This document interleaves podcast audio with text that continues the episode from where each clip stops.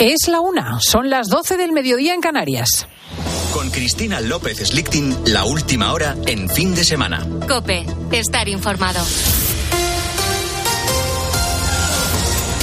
Irene Montero vuelve a atacar a los jueces. Dice que están aplicando mal su ley del solo sí es sí. Iván Alonso. La ministra de Igualdad ha pedido no dar ni un paso atrás, a pesar de que ya son más de 400 los condenados por delitos sexuales que han visto rebajadas sus penas como consecuencia de la entrada en vigor de la norma. Dice que son una minoría los jueces que están aplicando mal la norma, pero insiste en que la clave es que esa ley siga girando en torno al consentimiento. Estas decisiones judiciales minoritarias pero que han generado una gran preocupación entre las víctimas y también entre la sociedad, y nos hacemos cargo de esa preocupación, han vuelto a abrir el debate sobre el consentimiento. Una Montero que, por cierto, acaba de asegurar que está dispuesta a ceder a reformar esa ley del solo sí es sí y a subir las penas. La huelga de los letrados de la justicia que arrancó el 24 de enero ha suspendido ya más de 70.000 procedimientos en toda España. Dicen los antiguos secretarios judiciales que la ministra de Justicia, Pilar Job,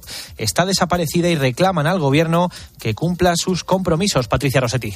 No quieren aumento de sueldo, eso ya lo consiguieron. Lo que quieren es que el Ministerio ponga en práctica el acuerdo alcanzado en abril, que se adecue su retribución a sus funciones. La actividad judicial está parada en más de un 60% y los juicios y declaraciones suspendidos se aproximan a los 80.000 a razón de 10.000 al día. El Ministerio no les escucha ni siquiera con mediadores, explica Carlos Artal de la Unión Progresista de Letrados Judiciales. Hemos ofrecido mediadores, cuatro miembros del Consejo. El presidente de la abogacía, en este caso, de Madrid. Tonchu Rodríguez ha salido encima de forma disparatada, enfilando no solo al cuerpo de letrados, sino al presidente de la abogacía. La solución, dicen, está en manos del Ministerio de Pilar Job, a quien critican por estar desaparecida. Y primer detenido por cometer delitos en el metaverso. Un joven se creó un falso avatar haciéndose pasar por una chica para ganarse la confianza de sus víctimas y pedirles fotografías de contenido sexual. Zaragoza, Anabat. El primer detenido en España por cometer delitos en el metaverso es un joven de 18 años que usaba una aplicación centrada en la creación de comunidades en este nuevo mundo virtual para captar así a sus víctimas. La investigación comenzó en mayo de 2022 cuando unos padres denunciaron en Zaragoza que su hija de 11 años había sido engañada para enviar fotos de carácter sexual. Pero ella no era la única. Hay al menos 20 víctimas, todas ellas menores de edad. Rubén Nido, portavoz de la policía. Se habría creado perfil o un avatar bajo la supuesta identidad de una chica de 19 años, una vez que, que encontraba a, a, chicas con los mismos intereses, se ganaba su confianza y lograba que le remitiesen fotografías y vídeos de carácter sexual. El detenido residente en Madrid está acusado de varios delitos de corrupción de menores, tenencia y distribución de pornografía infantil y explotación sexual de menores a través de Internet.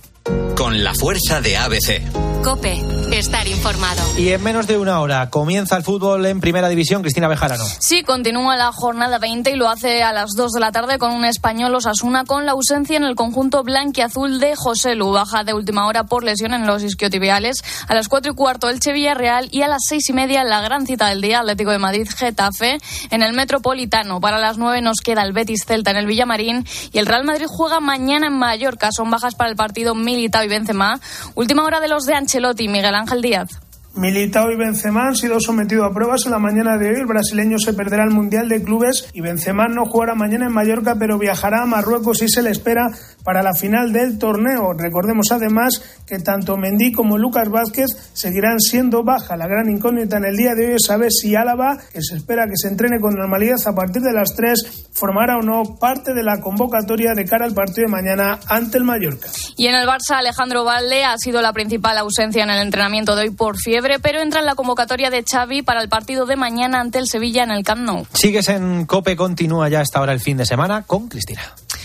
Muchísimas gracias, Iván Alonso. Si te parece, nos juntamos dentro de una hora para las noticias a las dos en el informativo Mediodía Cope y para la línea editorial. Pero nos queda la mejor hora de fin de semana, la última.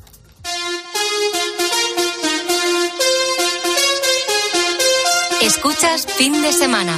Con Cristina López Slichting. Cope, estar informado.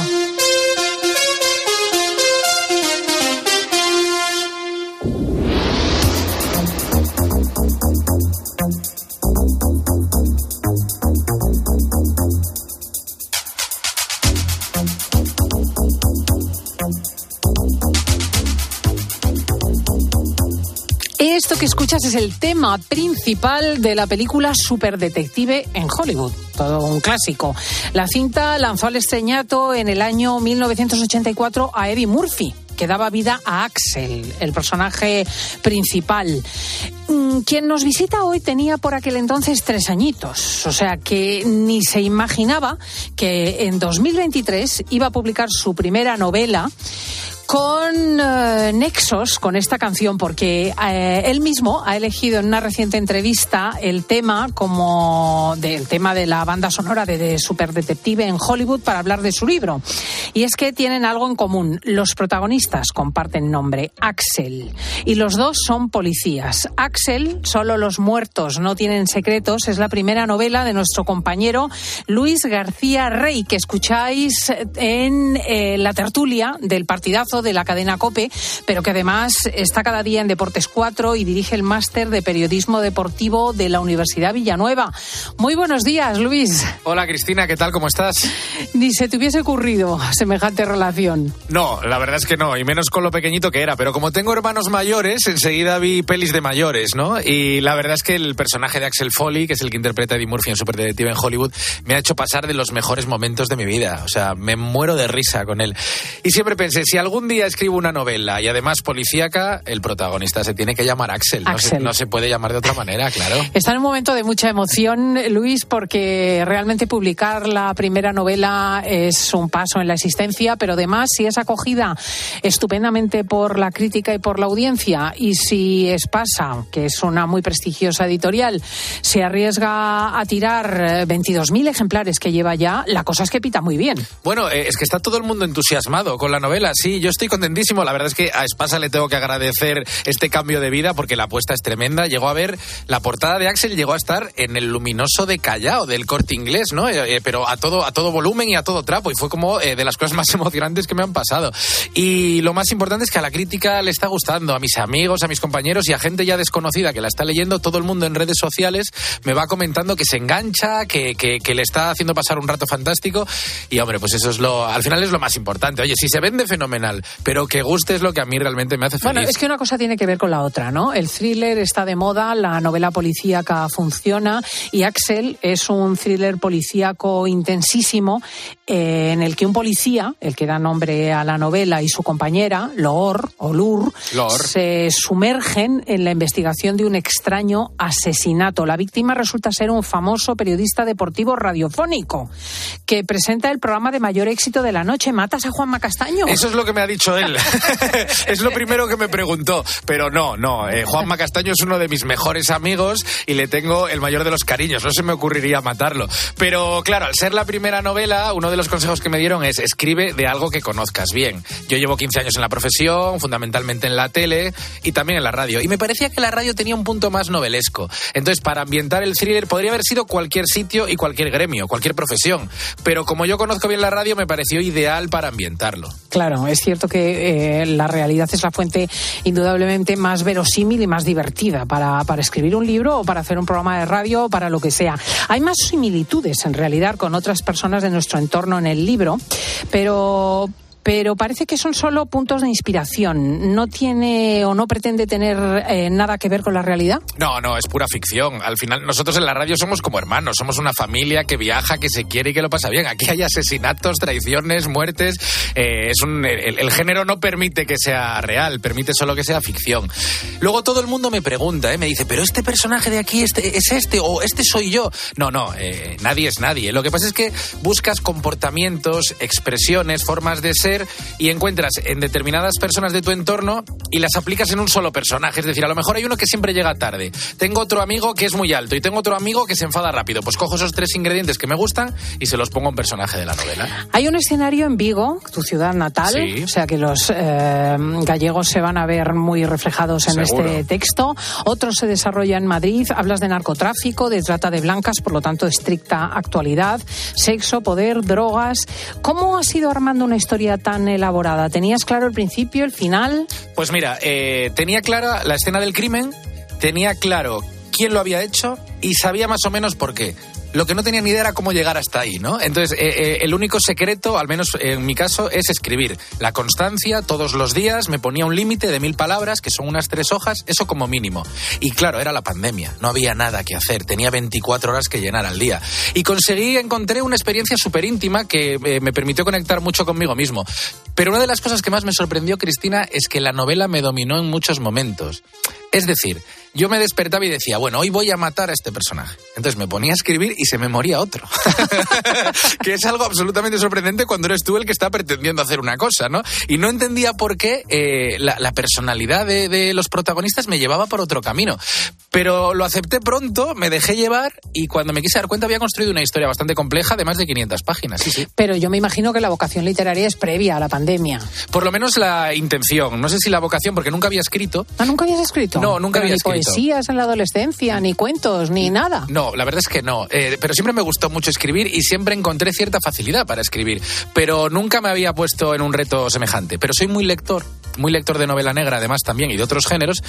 Y siempre tuve este, esta ilusión. Yo pensaba, me encantaría construir una historia en la que haya un asesinato, haya pistas, haya que investigar, unos policías listísimos, unos asesinos malísimos y que vas dando pistas, eres más inteligente que el lector porque tú manejas la información como te conviene y al final todo encaja. Y pensaba, ¿seré capaz de esto? Y claro, al llegar la pandemia dije, es que es una hora, ahora o nunca, porque entre la universidad, la tele, la radio, estoy bastante ocupado. Y en ese momento encontré el punto de inspiración y he sido capaz. ¿Y en qué, en el mundo de la novela negua, del noir, del thriller, qué autores eh, idolatras o tienes en mente o trabajas en la lectura? Pues mira, eh, en España, para mí el gran maestro es Domingo Villar, que ha fallecido hace poco, que era paisano mío, de Vigo, muy del Celta como yo, coincidíamos en la radio, comentando y para mí es el número uno. Él tiene tres novelas, Ojos de Agua, La playa de los ahogados y El último barco. Y el protagonista, Leo Caldas, es uno de los mejores personajes que se han construido nunca. Si la gente no conoce a Domingo Villar, está perdiendo el tiempo, está tardando en ir a disfrutarlo. Y luego, de manera internacional, me gusta la novela nórdica, y hay un tipo noruego que se llama John Esbo, que tiene un protagonista que se llama Harry Hole, que tiene como 11 o 12 libros en esa serie, que es mi personaje favorito. Cuando construyo a Axel, mi ilusión, no digo mi intención, pero sí mi ilusión es crear el Harry Hole español. Aunque se diferencian porque Harry está más atormentado, es un tipo que se refugia en el alcohol cuando las cosas no van bien. Axel es más divertido, es un poquito más fresco, más canalla, pero tienen similitudes. Y Harry Hole también es un personaje fascinante. ¿Y en el ámbito de la literatura general, qué es lo que lees? Pues leo eh, un poco de todo, ¿eh? Pero mira, por ejemplo, hace poquito me leí la cuatrilogía de Elena Ferrante, de Las dos amigas, que son más de mil páginas. Es una historia sobre dos amigas napolitanas, una historia que empieza en la infancia, en la posguerra, en 1940 y algo, y termina eh, prácticamente en la actualidad. Y es un recorrido absolutamente fantástico sobre la historia italiana reciente y sobre la amistad de dos mujeres. Es otra, bueno, son cuatro novelas absolutamente eh, asombrosas. Uh -huh. Y siempre moderno, lees moderno, muy contemporáneo. Sí, eh, de vez en cuando leo clásicos, pero me cuesta más encontrar el momento. Los he leído más cuando estudiaba, ¿no? Que eh, de alguna manera es obligatorio, pero sí, eh, fundamentalmente la lectura me lleva, a, por lo menos a... Leo también siglo pasado, por supuesto, y, y también Alejandro Dumas, eh, Patricia Highsmith, Agatha Christie, que son ya un poquito más antiguos, pero no yo creo que no les podemos considerar clásicos. Sí, sí, pero también el mismo estilo. O sea, sí. ahí el thriller es como el camino. Sí, me gusta mucho, me gusta uh -huh. muchísimo, sí, sí. Eh, hemos visto thrillers eh, que, que, saltan a la pequeña pantalla, al cine, por ejemplo, Reina Roja. Uh -huh. Tú ves a Axel llevado a la televisión. Bueno, me encantaría, me encantaría. y yo creo que es un protagonista y un personaje que es trasladable al mundo cinematográfico, tanto al cine como a la televisión. Lo que pasa es que la Axelmanía está naciendo todavía. Esto acaba de empezar y todavía es un poco pronto. Pero bueno, desde luego me, me, parecería fascinante porque además soy muy cinéfilo y muy seriéfilo y sería, o sea, si esto ya es un sueño hecho realidad, no quiero ni imaginarme que, que se produzca eso. ¿Y estás escribiendo ya el siguiente Axel? Eh, lo tengo en la cabeza. Lo tengo oh, wow. en la cabeza. Habrá segunda parte, eso espero, otro caso de Axel Nash y de Lor Lorena Galván, pero de momento está en la cabeza. Ahora lo que tengo que encontrar es el tiempo, el momento para sentarme y, y plasmarlo en el papel. Pues a ver si tienes ese tiempo, porque seguro que tus seguidores ya están deseando. Solo los muertos no tienen secretos, es el sumario de este Axel, que es de nuestro compañero Luis García Rey, al que recibimos con entusiasmo y animamos un montón. Adelante, ahora ya en la literatura. Muchísimas gracias, Cristina. Encantada de saludarte, Gracias. Luis.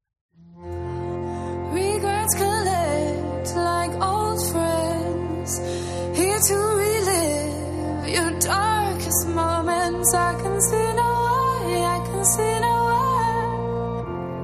And all of the ghouls come out to play. And every demon wants his pound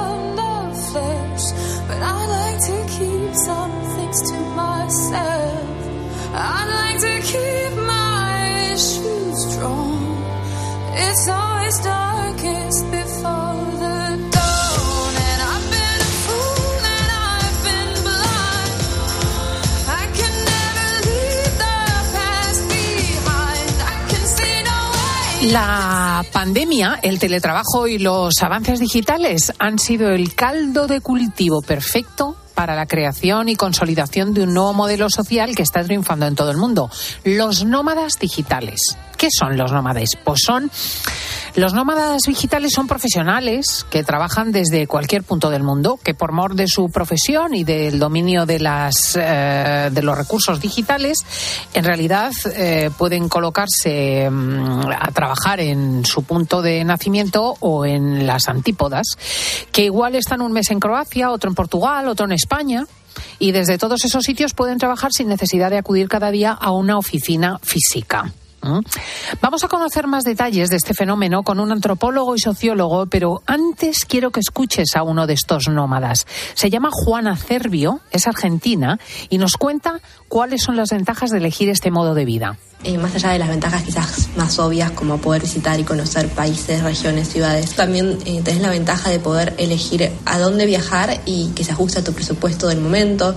Por ejemplo, hay gente que elige ser nómada digital por regiones que son más baratas que, su país o que su ciudad, eh, termina ahorrando alquiler, la comida. Y también hay gente que no, que por ahí tiene la posibilidad de ir a lugares que son más caros que donde vive, pero que le gustan más por X razón y también tiene la posibilidad de hacer eso. Claro, es, eh, puedes eh, con ello conocer otros países, otras ciudades, otras culturas, tantos como los que ha visitado Juana. Bueno, yo el primer país en el que estuve trabajando de manera remota, más allá de, de Argentina, yo soy argentina, fue Brasil. Hace un par de años estuve dos meses en Salvador de Bahía más que nada y un poco en Sao Paulo. Y después estuve en Alemania y, nada, podía trabajar desde cualquier parte de Europa. Así que estuve en Italia, Grecia, en la isla de Creta, eh, Rumania, Bulgaria, Inglaterra, Escocia, eh, República Checa, Hungría, España y puede ser que me esté olvidando de alguno. Y después eh, fui a Perú y seguí trabajando desde ahí y estuve un par de días en Chile y ahora volví a Buenos Aires. ¡Qué barbaridad! Portugal, Croacia o Rumanía son precisamente algunos de los países que mayores ventajas ofrecen a los nómadas digitales, por ejemplo, en materia de fiscalidad. Aquí en España, desde el pasado 1 de enero, hay una ley que regula los visados para este tipo de ciudadanos. Juana nos cuenta cuáles son los países que, según ella, ofrecen mayores ventajas en este sentido. Hay países que ofrecen ventajas fiscales buenísimas. Por ejemplo, a mí me gustaría trabajar eh, desde Georgia. Tengo unos amigos que están que están allá y realmente para los trabajadores independientes y los emprendedores, pues también tienen facilidades para que abras ahí tu pequeño emprendimiento. Eh, los impuestos que, que pagas eh, son muy bajos en comparación a, a otros países. También es muy fácil abrir tu cuenta bancaria. ¿Va la sociedad encaminada hacia este modelo de trabajo y esta fórmula de movimiento continuo? Vamos a hablar con don Mariano Urraco, antropólogo y profesor de sociología de la UNED, de la Universidad a Distancia, ah, no, de la Universidad a Distancia de Madrid. Don Mariano, buenos días. Hola Cristina, muy buenos días. Buenos días a toda la audiencia. Eh, los nómadas digitales, ¿qué perfil suelen tener? Porque realmente mmm, la gran mayoría son de una determinada edad, ¿no? Sí, normalmente son gente joven, pero bueno, sobre todo porque el tipo de trabajo que desarrollan es, son trabajos que suele tener la gente joven. En primer lugar, porque cuando se inventaron esos trabajos, digamos, los que entraban al mercado de trabajo eran los más jóvenes, y también porque es un perfil de persona pues que eh, por gusto o por necesidad están más abiertos o más dispuestos a esa movilidad que implica este tipo de, de trabajo, ¿no? Uh. Más allá de eso, bueno, pues alta cualificación, porque de nuevo ese tipo de trabajo suelen estar vinculados a puestos que requieren una formación pues, en tecnología, sin ir más lejos, ¿no? Y luego, bueno, normalmente pues trabajan para compañías extranjeras, sobre todo porque hay otra cultura de la movilidad y de la presencialidad con respecto a lo que vivimos normalmente en nuestro país. La verdad es que suena idílico. eh, mm, yo no sé si detrás eh, hay también una, una serie de condicionamientos menos ventajosos.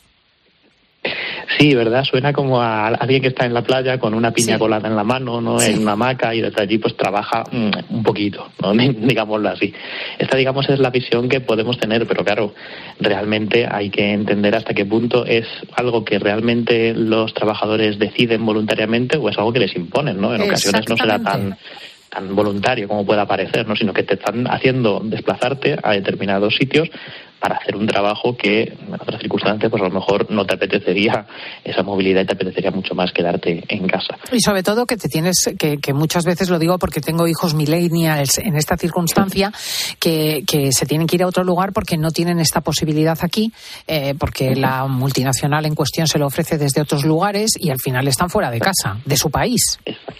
Exactamente, sí. Yo creo que tenemos muy, muy metida la idea de que a los jóvenes les gusta mucho la aventura y moverse y esas cosas, pero bueno, lo que la sociología aquí en España, los estudios que llevamos a cabo nos demuestran es que realmente los jóvenes son mucho menos modernos de lo que podemos pensar, ¿no? Y entendiendo moderno en esta idea de fluir por el mundo sin ataduras y demás, ¿no? Realmente, si se pudiera, muchos de ellos preferirían quedarse cerca de su entorno, cerca de su familia y tener una estabilidad que parece que, pues como que desprecian, ¿no? Muchas veces cuando lo, no lo imaginamos, no, no, en absoluto. Los jóvenes quieren estabilidad y bueno, muchos de ellos, no hay más que ver las pruebas a funcionariado, ¿no? Muchos de ellos estarían encantados con tener el mismo trabajo en el mismo sitio durante toda su vida, ¿no? Sí, sí, simplemente que no tienen esa posibilidad. En nuestro país se está fomentando atraer a los nómadas digitales. Comentábamos la nueva ley en vigor para startups, por ejemplo, a partir que ha entrado en vigor el 1 de enero, los visados para nómadas mm, digitales, las ventajas fiscales. eh, pero eh, esto puede tener su peligro. Dicen, por ejemplo, que los precios de la vivienda en Lisboa se han disparado desde que son una residencia preferida por los nómadas digitales. Así es, esto es un fenómeno que los sociólogos que le ponen nombre a todo y suelen ser nombres un poco complicados, llamamos gentrificación, pero es algo que se entiende mucho más rápido si pensamos en pues que cuando algo se pone de moda, por ejemplo Lisboa en este caso, ¿no? Pero bueno, lo vemos aquí también en las zonas turísticas o lo vemos en los propios barrios de las grandes ciudades, ¿no? Cuando algo se pone de moda, enseguida eh, va allí gente, digamos, con más eh, potencial económico y lo que hace es pues que suben los precios. De tal manera que si tú antes tenías un bar en tu barrio al que podías ir, si se pone demasiado de moda el barrio, empieza a llenarse aquello de gente, de bohemios, digámoslo así, y eh, empiezan a subir los precios de los locales, empiezan a cerrar los bares o empiezan a subir los precios de las consumiciones, ¿no? Y si lo pensamos en términos de vivienda, pues en las zonas turísticas de este país pasa lo mismo. Cuando las cosas se ponen a precio de alemán, por decirlo en esos términos, es mucho más complicado para la población que vive en esa zona acceder a la vivienda y tienen que acabar yéndose de su propia casa porque ha sido demasiado, ha, ha muerto de éxito, digamos, esa zona y se ha puesto demasiado de moda. Eh, ¿Qué lugares del mundo son preferidos por los nómadas digitales y han experimentado este crecimiento como residencia de los mismos? Bueno, pues eh, como bien hemos escuchado en el testimonio de esta, de esta nómada digital que hemos escuchado antes, eh, normalmente aquellos en los cuales las condiciones fiscales son más favorables para los trabajadores o aquellos en los cuales el, el tren de vida o el ritmo de vida o el coste de la vida, mejor dicho, de- es más accesible. Y desde luego, pues aquellos que tienen ya un cierto encanto turístico, como podría ser la propia España, en la cual pues eh, hay un atractivo por parte de mm, la población mundial en general para venir a este tipo de sitios. Pues eso, Portugal, Grecia, Italia, España podría ser también, en función de esa competencia que se está vislumbrando entre los destinos para atraer precisamente a estos profesionales y que asienten aquí su, su residencia, aunque sea por un tiempo, porque como hemos visto, tampoco es que sea una población demasiado fiel en cuanto a su vinculación con un territorio, porque enseguida cambian y van a otro sitio porque ellos quieran o porque les obligan las circunstancias. Mm. Eh, ¿En qué medida evolucionamos en esa dirección? En la dirección de un eh, mundo de, de desarraigo laboral donde realmente la vinculación es digital con todas las empresas. Bueno, yo creo que mucho menos de lo que pudiera parecer. Es cierto que es un fenómeno que es muy visible, ¿no? Y, pero no es una tendencia. Hay que distinguir un poco aquí esos conceptos, ¿no? Fenómeno de tendencia. Hay que tener en cuenta que son trabajos que se pueden deslocalizar, es decir, que se pueden hacer por Internet, que se pueden hacer de manera eh, remota. Y no, no son tantos los trabajos en nuestro día a día que nos encontramos así, ¿no? Si nos ponemos a pensar, pues hay muchísimos, muchísimas profesiones, muchísimos oficios que simplemente no tienen esa posibilidad. Entonces, al final vamos reduciendo el número y nos damos cuenta que, bueno, que sí que es un fenómeno en cierto auge, que se va a dar mucho en determinados sectores, pero que a nivel de la población en su conjunto, pues va a tener un alcance bastante limitado. Ah, O sea que realmente es una, una parte, digamos, marginal de la, de la sociedad. ¿Cómo ha cambiado antropológicamente el mundo en, en este sentido, ¿no? en los últimos años por la pandemia? ¿Cómo ha acelerado este proceso? Mm, La pandemia lo que vino a hacer fue un poco descubrirnos la viabilidad del teletrabajo. Durante mucho tiempo se hablaba de la posibilidad, pero siempre había como cierto recelo de- del tipo que fuera, ¿no? Ya fuera porque no se acaban de fiar los empresarios de que la gente desde su casa trabajase o no, o por el motivo que fuera, pero lo que demostró aquí la situación de confinamiento y la situación posterior fue que realmente sí que se podía desarrollar ese trabajo a distancia, ¿no? Entonces, bueno, pues ahí surgieron la posibilidad, surgieron muchos trabajos remotos, lo que pasa es que con el tiempo hemos ido viendo cómo ha ido decayendo de nuevo. O sea, yo me acuerdo cuando Sí, hablábamos sí, en tiempos de pandemia que se hablaba de que esto iba a ser la- el renacimiento de los pueblos y que se iba a ir todo el mundo a vivir a un pueblo para trabajar desde allí y luego hemos visto que tan pronto como volvió un poco la normalidad pues volvieron la gente a sus trabajos de oficina o sus trabajos no de oficina eh, pero sí presenciales y bueno al final pues quedan un número marginal como bien has dicho de, gente trabajando a distancia ¿Y por qué? Quiero decir, efectivamente es una forma de llenar la España vaciada, es una forma de no verse acumulados en las ciudades con los inconvenientes que supone. eh, en muchos casos es un ahorro para las empresas. ¿Por qué esta dificultad? Pues yo creo que hay un símil muy bonito que es el de los bares de moda, ¿no? O sea, cuando un bar está de moda, todo el mundo va allí, eh, se, quejan de que hay mucha gente, dan codazos al que está al lado, uff, qué calor, cuánto ambiente. Es decir, ¿por qué no se va toda esta gente a otra parte, pero nunca nadie se va? Entonces, bueno, a las ciudades les pasa un poco lo mismo, que la gente se queja mucho de la vida en la ciudad, pero también tiene un atractivo, por el motivo que sea, que hace que, pues, al final nos concentremos y nos aglomeremos, ¿no? En estas grandes, en estas grandes urbes quitando pues eso un número relativamente menor de personas que sí que realmente pues quieren desarrollar un proyecto distinto en otros sitios y se van a vivir a otras partes en la medida en la cual se lo permite su trabajo. Y ya digo es que no hay tantos trabajos que se puedan hacer desde un pueblo perdido en pues no sé en mitad de cualquier sitio que se nos ocurra no entonces, bueno, ahí es una cuestión importante, que el propio mercado de trabajo español pues tiene una serie de puestos y esos puestos en su mayor parte son presenciales. Y cuando no son presenciales, se hacen presenciales porque, bueno, nos gusta el contacto con los compañeros o al empresario le gusta ver por allí a los trabajadores, tener un poco más ese control directo. En fin, una cuestión muchas veces cultural, más allá, ya digo, de la propia condiciones del mercado, ¿no? que imponen que los trabajos que hay son los que hay. Mm. Pues es Mariano Urraco, antropólogo, profesor de sociología de la Universidad a Distancia de Madrid. Con él hemos analizado el fenómeno de los nómadas digitales. Muchísimas gracias. De nada, Cristina, siempre es un placer. Un saludo. Cristina López Slichting. Fin de semana. Cope. Estar informado. ¿Crees que al final del día es difícil descubrir algo nuevo? Como ves, la inteligencia artificial está prácticamente en nuestro día a día, pero claro, ¿cuál es el futuro? Mucha gente, parecer, tiene miedo de perder su trabajo, que la función que desarrollamos en la empresa pueda hacerla una máquina. Es una reacción que se llama ludismo. Cada vez que llega una nueva tecnología, evidentemente pues acaba con algunos trabajos, pero da paso a otros. Claro, eso te iba a Escucha a Ángel Expósito de lunes a viernes de 7 de la tarde a 11 y media de la noche. En la linterna de Cope. Saltar en paracaídas, subir al Everest o escribir un libro te cambian la vida. Como el Zurich Rock and Roll Running Series Madrid. El próximo 23 de abril corre en su nuevo recorrido. Maratón, media y 10 kilómetros. Los dorsales vuelan, así que inscríbete ya en rockandrollmadridrun.com. Patrocinador Naming Zurich. ¿Has pensado en todo lo que pueden hacer tus manos? Emocionar, trabajar, acompañar, enseñar. ¿Y si te dijera que tienen otro poder? El poder de ayudar a otras manos a acabar con la desigualdad, la pobreza y el hambre. Únete a Manos Unidas en manosunidas.org y ayúdanos a frenar la desigualdad. Está en tus manos. La vida siempre nos pone a prueba Por eso en PSN Previsión Sanitaria Nacional hacemos más fáciles los momentos difíciles. Protege tu futuro y a los que más quieres con la mutua en la que confían los profesionales universitarios desde hace más de 90 años. PSN Previsión Sanitaria Nacional. Aseguramos sobre valores. ¿Te gusta mi bolso nuevo? Es bonito, ¿eh? ¿Y de rebajas? Pues sabes que yo con las rebajas de Costa me voy de vacaciones, de crucero con todo incluido. ¿Ah, sí? ¿En serio? Sí, claro.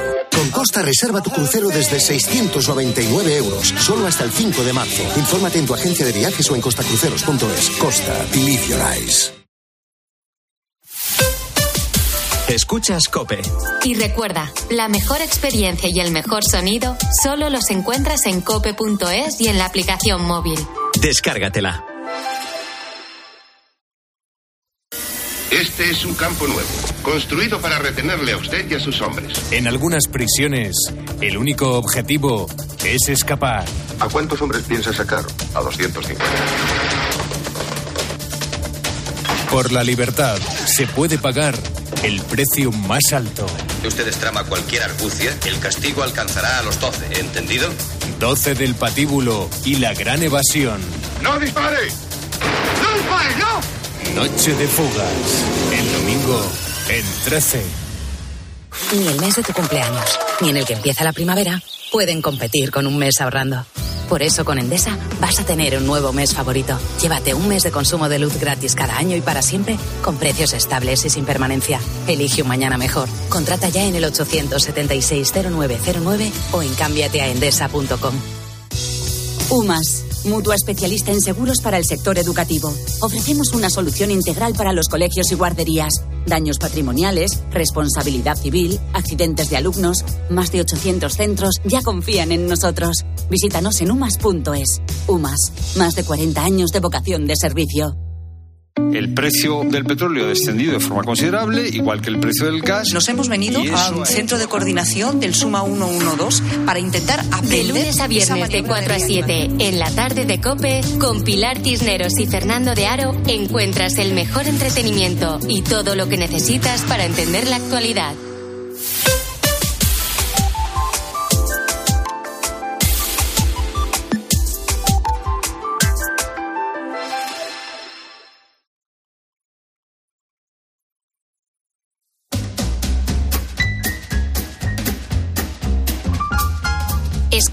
Fin de semana. Con Cristina López Slichting.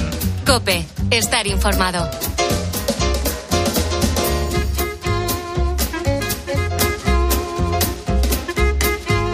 Que ha hecho frío, no os lo tengo que explicar. Que habéis cambiado los usos y costumbres, pues eh, evidentemente tiene que ver con la calefacción, tiene que ver con eh, la entrada de muchísimos jerseys, de abrigos gruesos, etcétera.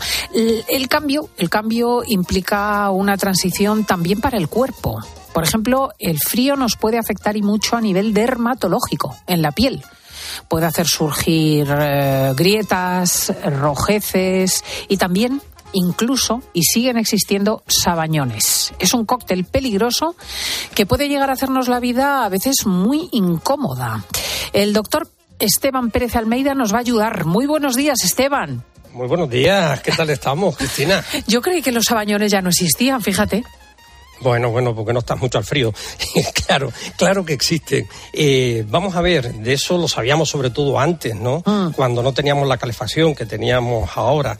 Pero bueno, en líneas generales, cuando hablamos de un sabañón, estamos hablando de una lesión inflamatoria que se produce, ojo, en las partes distales de nuestro organismo, es decir, en las manos, en los pies, en las orejas o en la, o en la nariz, ¿no? Y esto se produce porque ahí no llega suficiente aporte sanguíneo. ¿Qué es lo que pasa? Pues que esa zona, esa zona de la piel empieza a estar un poco más enrojecida, después tira un toque un tanto mm, violáceo o violeta y empieza a picar e incluso empieza a doler. Bueno, pues esto hay que tratarlo y hay que tratarlo ya, porque si no aquello pues puede ir a peor. O sea que es un problema circulatorio en último extremo. Claro, claro, vamos a, explicarlo. A ver, mira, eh, nosotros comemos todos los días, ¿verdad? Pero nuestro organismo también y nuestras células también. Bueno, la piel, la dermis, que es el órgano más grande que tenemos, dos metros cuadrados, se la extiende en la piel. Bueno, pues también necesita comer. Bueno, cuando llega eh, y come a través de la circulación, de lo que le llega a través de las arterias, cuando llega el frío, la piel dice necesito comer, pero también tengo que proteger la temperatura del interior de mi organismo. Y entonces para eso lo que hace es que el vaso que le lleva la comida a la arteria se estrecha una vasoconstricción que nosotros llamamos. Bien, esta vasoconstricción, pues en las zonas amplias, como puede ser el muslo, como puede ser los glúteos, pues no pasa nada, es decir, no pasa nada porque el organismo se adapta rápido. Pero en los puntos distales, como son las manos, dedos eh, o los pies, o como te decía, oreja o nariz, pues lo que pasa es que no llega suficiente comida, suficiente aporte sanguíneo a esa parte de nuestro organismo y cuando pasa esto, pues el organismo reacciona y reacciona pues con la inflamación rubor, tumor, calor y dolor. Es decir, aquello se pone más rojo, aquello se pone un poquito más, eh, más ancho, más, eh, más gordito y aquello duele. Claro, claro. ¿Y qué tratamiento hay? Pues mira, eh, vamos a ver, el primer tratamiento sería el preventivo, ¿no? Es decir, tú tienes que saber, sobre todo si tienes mala circulación, si tienes un reinol o cualquier cosa de esta, tienes que saber que te tienes que cubrir sobre todo pues eh, pies, manos y, bueno, llevar la bufanda. Pero te quiero decir, o les quiero decir una cosita. Cuando hablamos de los guantes y si tienes este tipo de problemas, yo recomiendo que primero pongamos te pongas un guante de algodón y después el guante normal que te va, que, te va a proteger. Esto es importante porque también eh, cuando humidificamos mucho la zona, aquello es malo. Lo mismo con los calcetines, ¿no? Y después tener algo claro. Eh, llegas a casa y te tienes que cambiar, te tienes que cambiar más o menos rápido, hablo ya de calcetines y de calzado, pues para que aquello mejore, ¿no? Y recupere, porque se trata que sea esa, esa parte de nuestro organismo donde no llega eh, suficiente comida, que está con esa vasoconstricción, pues vuelva a vasodilatación y aquello mejore. Eh, ¿Hay algunos, eh, algún otro tipo de patologías que tengan que ver con la piel más allá de los abañones y el frío?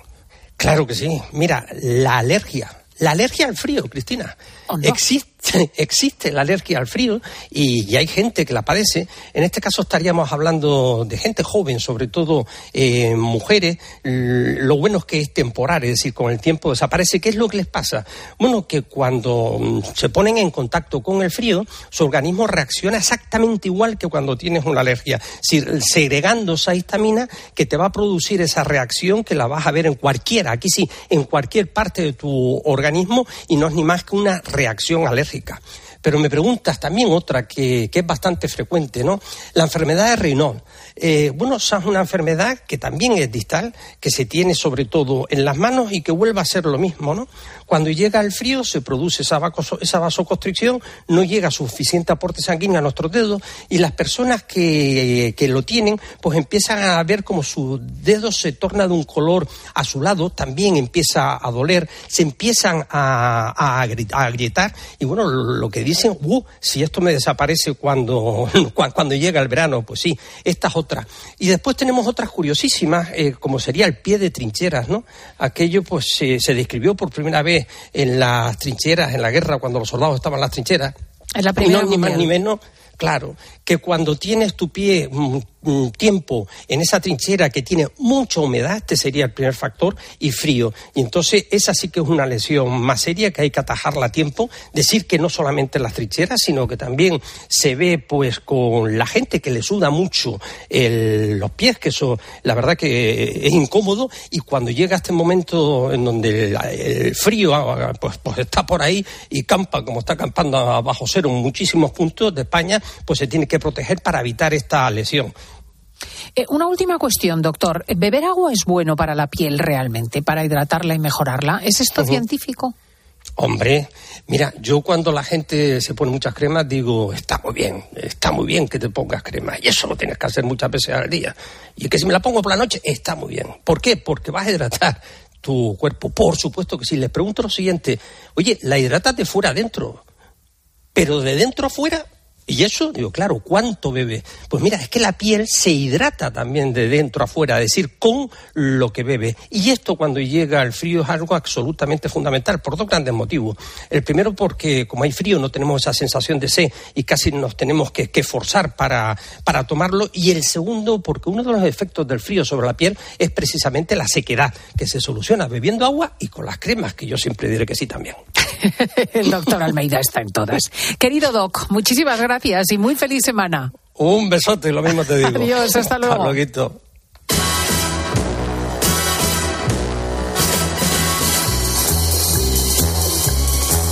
Ole, ole, que llega el momento del cine, suena la música y ya bajan el peli y Paloma Paulete al olor de la película. Teresa Ecobo, buenos días. Muy buenas, la verdad es que tendría que ser la peli y el series, porque Diego es más de series. Sí, es verdad, es, verdad. Oye, una peli la que abre hoy con un nombre rarísimo, pero que ya sonará a nuestros oyentes. Almas en pena de Inés Gerín. ¿Esto qué es? Almas en pena de Inesherin. Pues Inesherin es una localidad de Irlanda, ¿vale?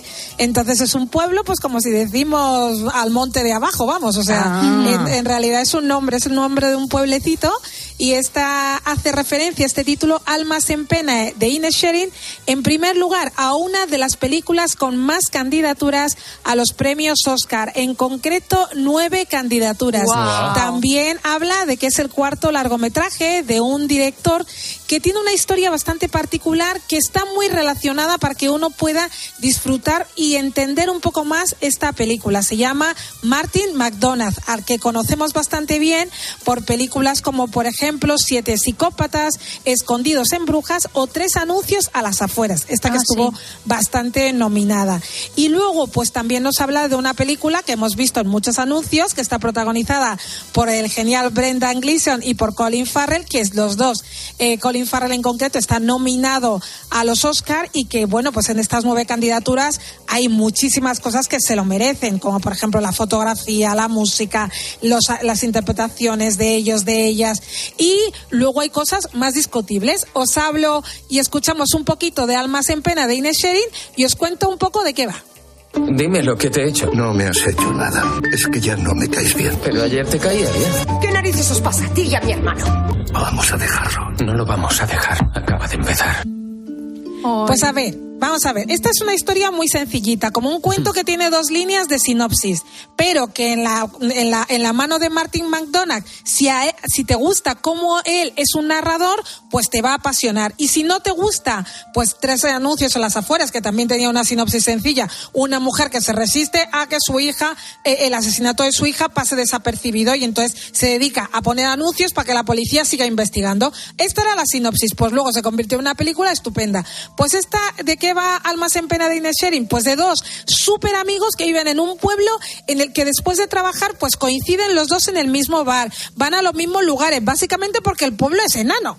¿Qué pasa? Que son súper amigos hasta que uno le dice al otro, oye, mira, que no me caes nada bien y no te quiero volver a ver nunca más. Pero claro, ¿cómo no, te voy a volver a ver? ¿eh? Y son los dos protas. Los amigos son Colin Farrell y Brendan Sí, Gleeson. efectivamente, claro. Entonces, claro, ¿qué pasa?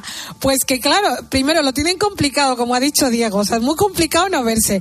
Y segundo, pues el personaje de Colin Farrell se va a pasar toda la película intentando entender qué es lo que narices ha hecho para que ahora no le caiga bien este personaje. y conforme va avanzando la película, pues se va haciendo cada vez más dramática a la vez de cada vez más tensa, porque el tío va creciendo eh, el cabreo que tiene porque el otro no le habla. Entonces, apuntes un poco para entender esta película, porque claro, es verdad que son dos horas hablando de esto. Si a ti no te gusta cómo narra Martin McDonagh, pues dices, madre mía, que esta historia no da de sí. Pues no te habla chico y ya está, déjalo, ¿sabes? O sea, es un poco cosa. como, claro, vete a otra cosa, ¿no? Pues si no te gusta cómo él narra, pues ya está, vete a otra cosa, chico, ya está. Pero no hay Si nada gusta- más, quiero decir, no hay paisajes, no hay... no, no, no, ya, ya he contado que efectivamente sí tiene paisajes, tiene música, tiene las Ah. interpretaciones que son brutales. Y luego hay una cosa genial, que es el momento en el que él sitúa esta disputa, que es en 1923, cuando Irlanda está en pleno guerra civil. Y esto es lo que él dice, que es lo que él intenta contar. Como un país que era una sola cosa, Se de rompe. pronto se rompe. Y entonces esta, esta historia funciona a modo de parábola. Y en- a modo de parábola es estupenda, es fantástica. Es como, ¿por qué? Y es mí- universal, es, Es universal, porque es que es decir, porque es eh, dos amigos, uno nacido en Lérida y el otro nacido en Teruel. ¿Por porque no se hablan. Sí, de pronto es como, oye, que ya no te ajunto, que yo me voy, me voy a otro lado. Y entonces como que no. Entonces es que eh, si lo entiendes desde, desde ese punto, es una película muy brillante. Y ahí es donde se entienden las nueve nominaciones. Si luego te quedas en que efectivamente no te ajunto, pues dices, mira, sí, efectivamente, dos horas que, oye, ya, que no te hablas, ¿sabes? Déjalo, Supéralo. ¿sabes? Ah, Supéralo, ¿sabes? que te quería preguntar, Teresa, al director le, le costó un mundo encontrar a los personajes para esta historia.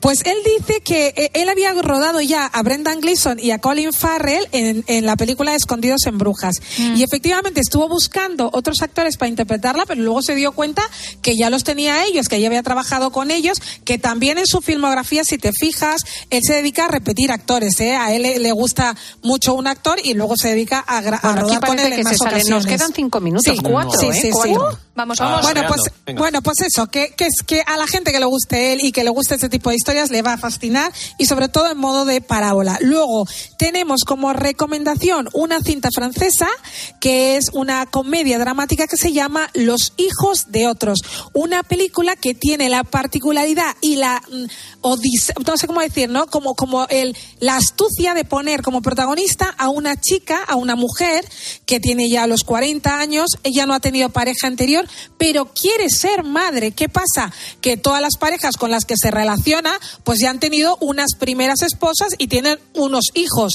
Y ella es como la madre, la nueva madre, por decir, la madrastra de estos hijos, ¿no? Y entonces, entre lo que es la maternidad afectiva, que ella es la que, la que ella ejerce, tanto con sus alumnos de secundaria como con estos, con estos hijos de sus parejas, pero del deseo firme que ella tiene de ser madre, es de lo que va esta película, que de verdad es astuta, inteligente, emocional y que en medio de la ola de feminismo radical que acepta todo menos las mujeres que quieren ser madre, es una película deliciosa. Así es como suena Los hijos de otros. Estoy enamorado de ti. Tiene una hija de cuatro años. Quiero conocerla. Quiero conocer a Leila. No es tan obvio. Hola. Leila. ¿Cuántos años tienes? Cuatro y medio. ¿Puedo darte un beso? Sí. ¿Vas bien, cariño? Sí. Madre mía, es que lo de, lo de ser madrastra tiene su, su aquel, ¿eh? Tiene su, su juego. O ser padrastro, claro, porque a, lo A mí mejor te me apetece mucho esta, pero no, No, sé es ya si quedarme con esta o con la irlandesa. Con las dos, Ah, bueno, con las dos. Bueno, Cristina, las dos, cada uno tiene su momento. Y luego, por si os perdisteis en cine un- esta película, que era una chorrada, pero como, vamos, como un piano, vamos, pero que ahora se ha estrenado en Amazon Prime, que se llama Una boda explosiva, protagonizada por Jennifer eh, López y por Josh Duhamel, es que no os la perdáis, porque ¿Sí? la pequeña pantalla es que es divertidísima, madre mía. Bueno, es lo de que te las bodas indias además es que da muchísimo de sí, no sé qué pasa. Bueno, pues te, pues te cuento que ella es una, es una mujer, pues ya también, pues de unos 40, que decide casarse con su pareja y deciden hacer el superbodorrio en una isla en Filipinas. Pues ya te imaginas, te llevan a sala, te llevas a la familia, todo, con la tan mala suerte que aparecen unos piratas que deciden secuestrarles. Y entonces ellos son como la típica pareja de cine clásico de Cary Grant eh, o, o- o- o Catherine Turner que empiezan a pasar como por penurias para intentar salir de todo esto. Es que no hay ni un solo minuto en la que en una boda explosiva no estés sonriendo. Así es como suena. Acuéstate tú, tengo que acabar los centros de mesa y redistribuir a los invitados. Mamá, no es buen momento. Tengo un mal presentimiento. Ahí fuera hay piratas y han tomado a todos como. Bueno, y ahora vamos ya con las pelis de 13, que fin de semana del 4 y 5 de febrero que estamos disfrutando, ¿cómo son?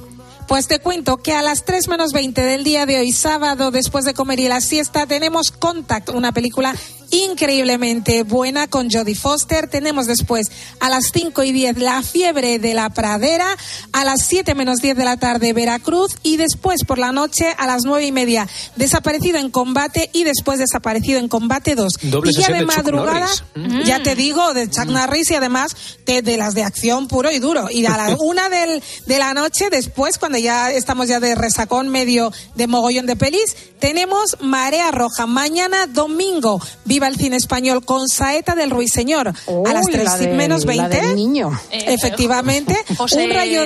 Joselito. Joselito. Joselito, un rayo de luz después, con más música a las cuatro y media de la tarde. Y luego por la tarde tenemos El hombre de las pistolas de oro a las seis y media, 12 del patíbulo. O sea, es que las dos que voy a decir después, Dios La mío. última, Sí, la última. sí, La o sea, última. es que, es que de verdad, si no los habéis visto, es que yo ya mato. O sea, porque es que no- esto no se puede soportar. A ver, a ver. 12 del patíbulo a las diez y cuarto de la noche. Peliculón. Y luego el peliculón a la una menos 10 de la gran evasión. Bueno. Una- basada en hechos reales en los 50 que, que desaparecieron allí. Bueno, es que es un. Vamos, o sea, o sea, es que Steve, yo la Las vi hace dos poco. evasiones, la de 12 Bueno, del o sea, patíbulo y la de la gran evasión, merecen mucho Vale, la pena. Fantástica, fantástica. Pues nada, no podemos quejarnos eh, hoy de, los, de las buenas películas que nos ha traído Teresa Ecobo. Muchísimas gracias, amiga. Un abrazo fuerte, buen fin de. Adiós. Adiós.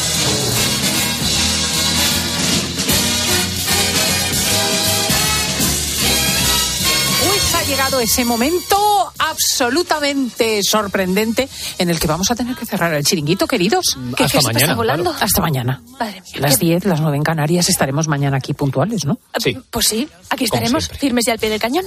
Pero vamos, no hemos tenido ni un instante para comentar lo que interesa a nuestros oyentes. Vamos a comprimirlo en estos minutillos que nos quedan y empezamos por ese tema de entrada, por las hipotecas, por esa subida de intereses que está rozando ya el 3,5% el Euribor, que ha encarecido las hipotecas en unos 300 euros mensuales. Y hay un oyente que nos pregunta una duda que tiene.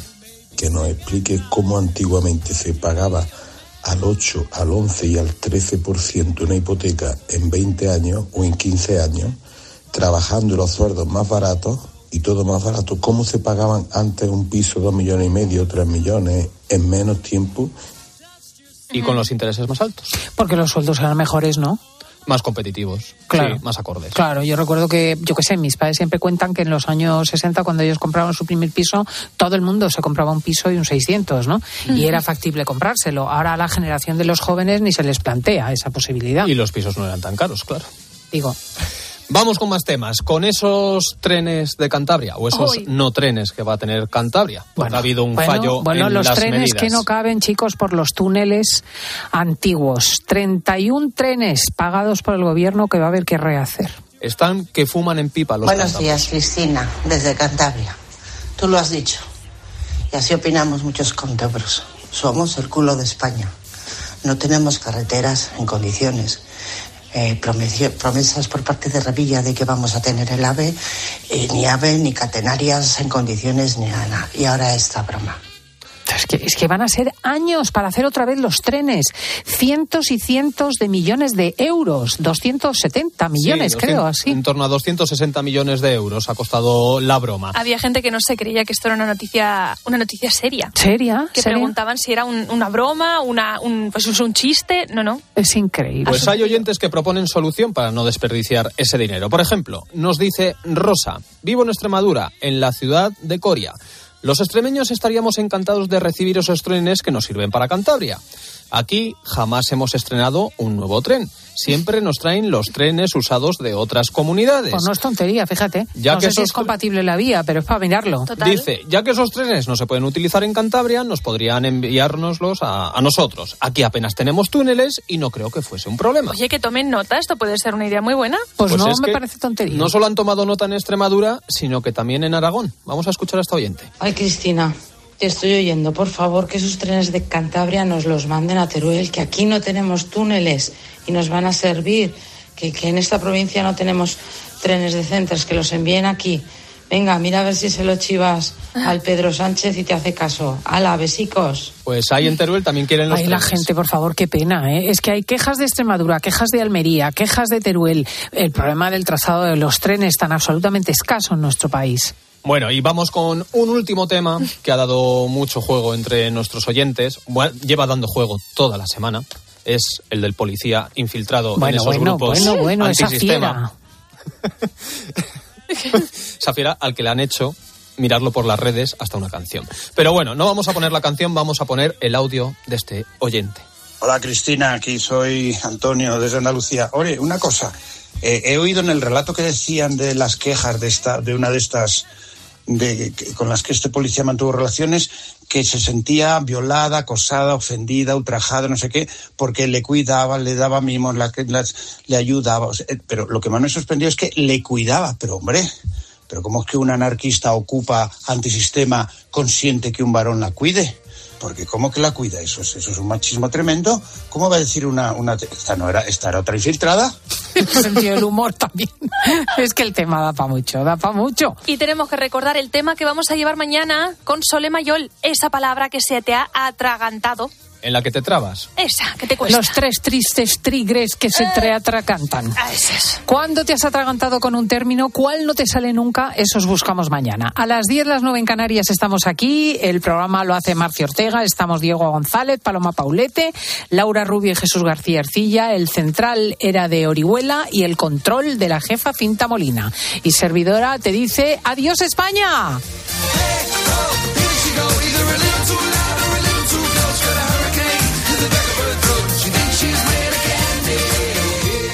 Estás escuchando fin de semana. Y recuerda que si entras en cope.es, también puedes disfrutar en tu móvil del mejor entretenimiento con Cristina López Slichting.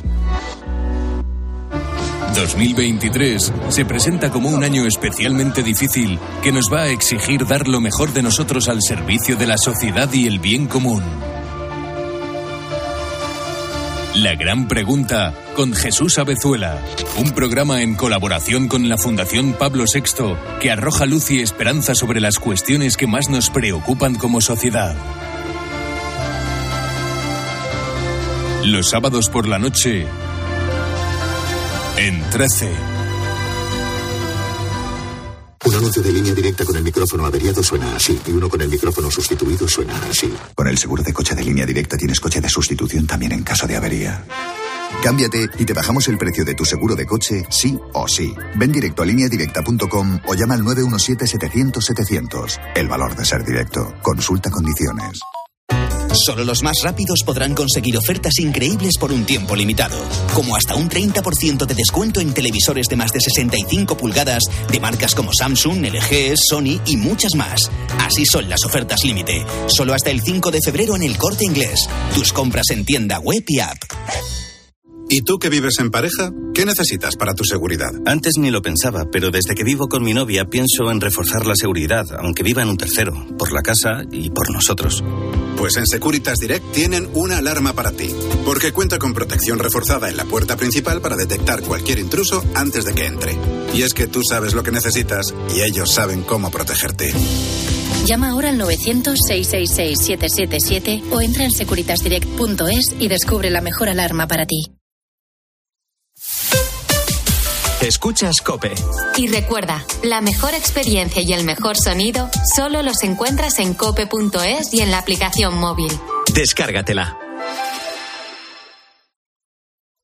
Saltar en paracaídas, subir al Everest o escribir un libro te cambian la vida. Como el Zurich Rock and Roll Running Series Madrid. El próximo 23 de abril corre en su nuevo recorrido. Maratón, media y 10 kilómetros. Los dorsales vuelan, así que inscríbete ya en rockandrollmadridrun.com. Patrocinador principal Ibercaja.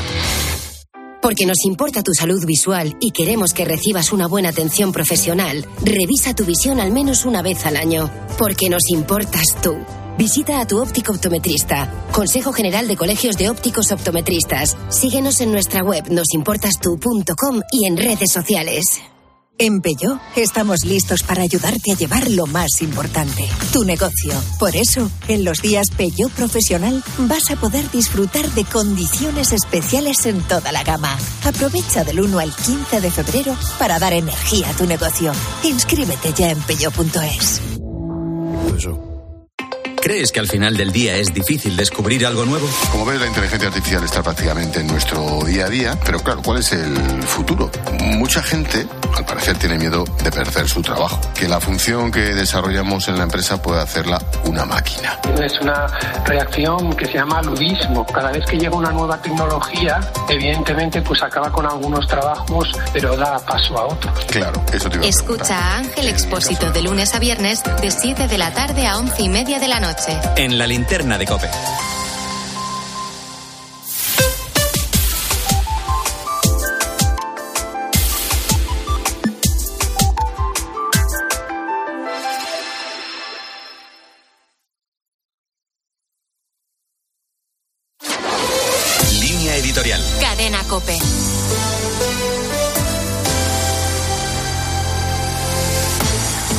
La visita del Papa Francisco a África nos ha ayudado a fijar nuestra atención en una serie de problemas que solemos ignorar. El Papa ha pasado varios días en el Congo, el segundo país mayor del continente, un país rico en recursos naturales y un país de gente pobre. Uno de cada tres niños sufre desnutrición crónica. El ébola y otras enfermedades como la malaria, el cólera, el sarampión o la peste bubónica se cobran miles de vidas, especialmente entre la población joven. Congo tiene una extraordinaria riqueza de tierras cultivables, bosques, recursos hídricos y materiales raros. Pero como ha señalado el Papa, esos recursos naturales atraen inversores de China, Europa, Sudáfrica y Estados Unidos. Las compañías extranjeras, en algunos casos, extraen ilegalmente oro, diamantes y metales raros. Los congoleños, especialmente los niños, son explotados en no pocas ocasiones. La violencia está relacionada con esta explotación y detrás de ella hay muchos grupos armados, problemas étnicos e intereses internacionales. En Sudán del Sur hay una problemática similar que se ve agravada por las consecuencias del cambio climático. China explota los yacimientos petrolíferos. Los desbordamientos del Nilo Blanco son cada vez más graves. Pueblos enteros desaparecen y sus habitantes se convierten en